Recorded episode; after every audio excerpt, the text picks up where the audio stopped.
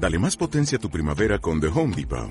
Obtén una potencia similar a la de la gasolina para podar, recortar y soplar con el sistema OnePlus de 18 voltios de Ryobi desde solo 89 dólares. Potencia para podar un tercio de un acre con una carga.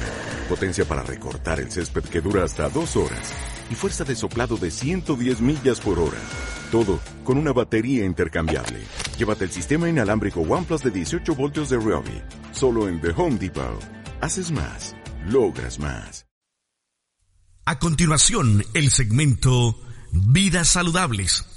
Si de comer se trata y de vivir bien, escucha Vidas Saludables con la nutrióloga Diana Lucía Núñez Ramírez. Escúchalo aquí. Por una vida mejor.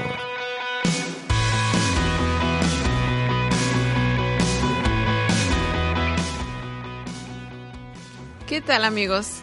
Les saluda su amiga Lucy Núñez, egresada de la Universidad de Guadalajara, licenciada en nutrición.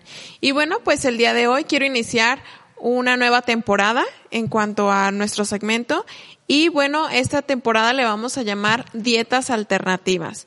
Todos hemos escuchado las típicas dietas para bajar de peso que incluyen lechuga, un cafecito en la mañana, una porción de carne y eso es todo.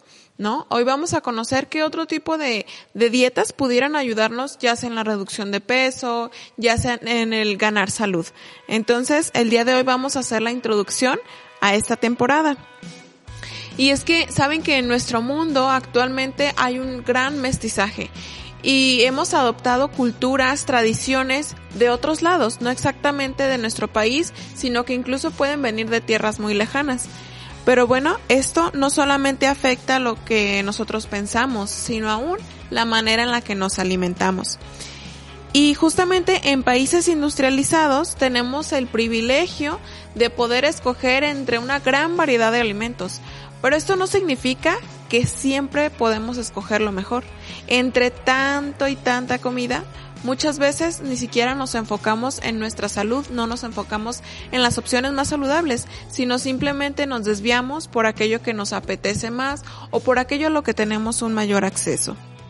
Y esto nos puede llevar a tener una dieta o una alimentación poco equilibrada, lo cual puede afectar a la larga nuestra salud y así podernos llevar a adquirir alguna enfermedad crónico-degenerativa. Y bueno, pues la alimentación ya no nada más es una necesidad. Ahora no solamente se come porque se tiene que comer para subsistir. Ahora también se come por el placer de comer y también por estar bien, por tener un, un bienestar general. Y bueno, también existen actualmente individuos o incluso grupos que promueven una alimentación más orientada a lo que es eh, lo natural, lo naturista, aquellas cosas que no son ya muy comunes o que actualmente comemos. De hecho, muchas veces esta forma alternativa de, de, alimentarnos se fundamenta en una concepción de la vida, digamos, una filosofía de vida, digamos, aquello que, que nos puede estar llamando la atención porque fue alguna moda o porque se han estado descubriendo avances beneficiosos al seguir este tipo de alimentación. Por ejemplo, a principios del siglo se tendía a refinar los alimentos, harina blanca, azúcar refinada. En cambio ahora se observa que vamos más a seguir lo natural, lo orgánico, aquello que no está muy procesado. Entonces, como les digo, van y vienen las costumbres, las tradiciones y por eso va variando nuestra alimentación.